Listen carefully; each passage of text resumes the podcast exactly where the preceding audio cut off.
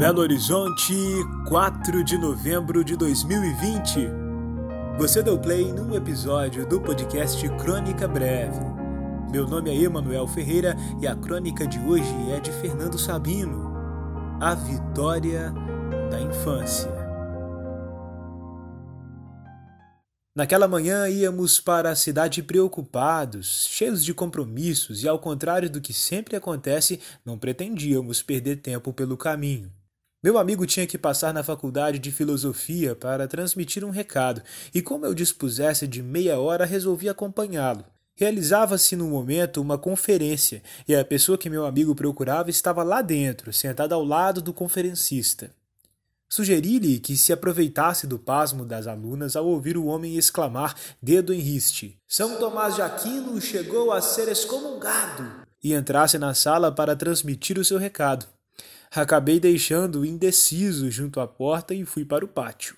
Dois meninos sujos e descalços jogavam bolinha de gude um mais alto, com um sorriso a que faltavam dois dentes, e outro pequenino e mirrado, cabeça raspada e olhos postos na bola, numa obstinação de quem há de ganhar ao menos uma partida. Meu amigo, já livre de sua incumbência, se aproximou e ficamos a observar o jogo. Notamos desde logo a superioridade do jogador mais velho, de técnica apurada, maior precisão nos lances iniciais, grande senso de oportunidade nas clicadas e muita prudência no evitar as armadilhas do papão ao se aproximar da birosca. Em dado momento, uma pergunta nossa sobre a variante técnica de palmo e meio em vez de um palmo, usada pelo menorzinho, atraiu para nós a atenção dos contendores. Dou de lambugem, explicou o mais velho. Ele está perdendo e disse que eu levo vantagem porque a mão dele é miudinha.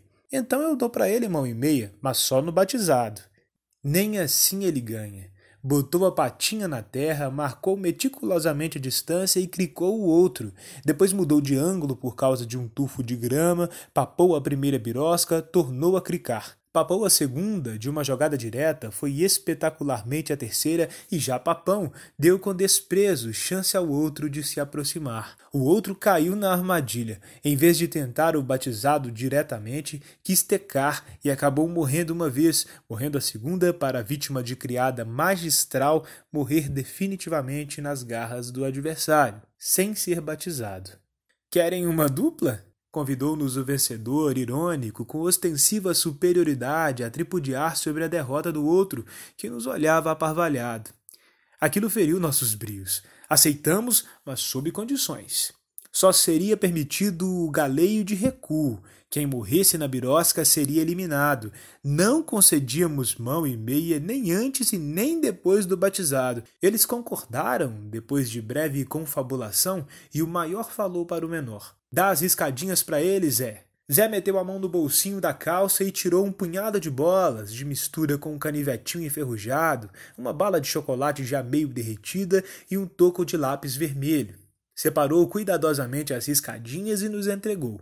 Foi dada a saída e desde logo se evidenciou a superioridade deles, inclusive o pequenino, que tacitamente havíamos considerado já no papo ao aceitar o desafio. Meu amigo foi infeliz na saída, por causa de uma pedrinha que desviou o curso da bola e quase morreu na segunda birosca, praticamente antes de começar, o que seria a suprema das vergonhas. Mas uma infelicidade de seu adversário, perdendo o batizado por estupidez que ele mesmo se encarregou de amaldiçoar com um palavrão, equilibrou o jogo, mandando-me para a birosca inesperadamente em abençoada carambola.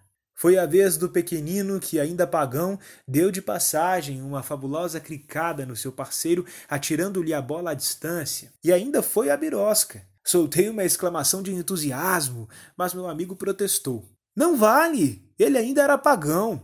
Não vale tecar sem cair antes na birosca. Ao que o menino mais velho retarguiu, alegando, com perdão da palavra, que não valia cagar regra. Não fale bobagem não, menino. A regra é essa mesmo. Descobrimos então, para nosso pasmo, que eles chamavam a birosca de búlica ou búrica, ou outro nome assim de nobre origem etimológica, influência talvez da proximidade da faculdade de filosofia.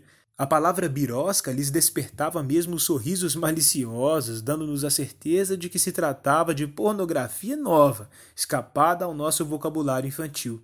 Havia ainda outras variantes na terminologia deles, que já não era a mesma do nosso tempo.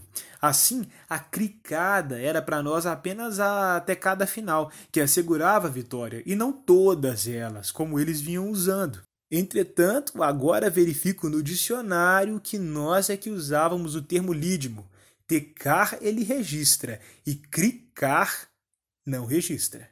Então começa de novo. Recomeçou o jogo. Agora, depois do incidente, era a nossa honra que jogávamos. De repente vi meu amigo se transfigurar como se a própria infância nascesse dos olhos cansados, dando-lhes aquele brilho de que só são capazes as alegrias puras e dando-lhe jogadas magistrais.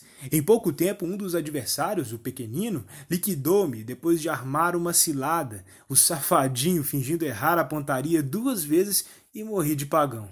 Mas o meu parceiro, papão de primeira, matou-o a mais de quatro metros, numa esplêndida jogada de galeio, com recuo. Não podia conter seu entusiasmo. Sabe, eu ainda sou dos bons! Por pouco não põe tudo a perder numa jogada imprudente que o deixou perto do outro. Agora se perseguiam ao longo do jardim e o outro, já nervoso, errou e tornou a errar.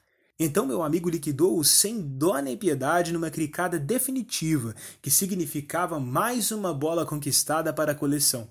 Ergueu-se e, se tornando adulto com um pigarro, sacudiu a poeira das mãos. Os meninos o olhavam admirados devolveu-lhes as bolas num belo gesto de desprendimento, não queria ficar com elas. E puxou-me pelo braço modestamente. Vamos, né? Está ficando um pouco tarde. Perdêramos naquilo toda a manhã e os compromissos atrasados se acumulavam. Fiz-lhe ver minha apreensão enquanto saíamos apressadamente, mas ele me assegurou que não tinha importância. O dia estava ganho. Nossa vitória tinha sido insofismável.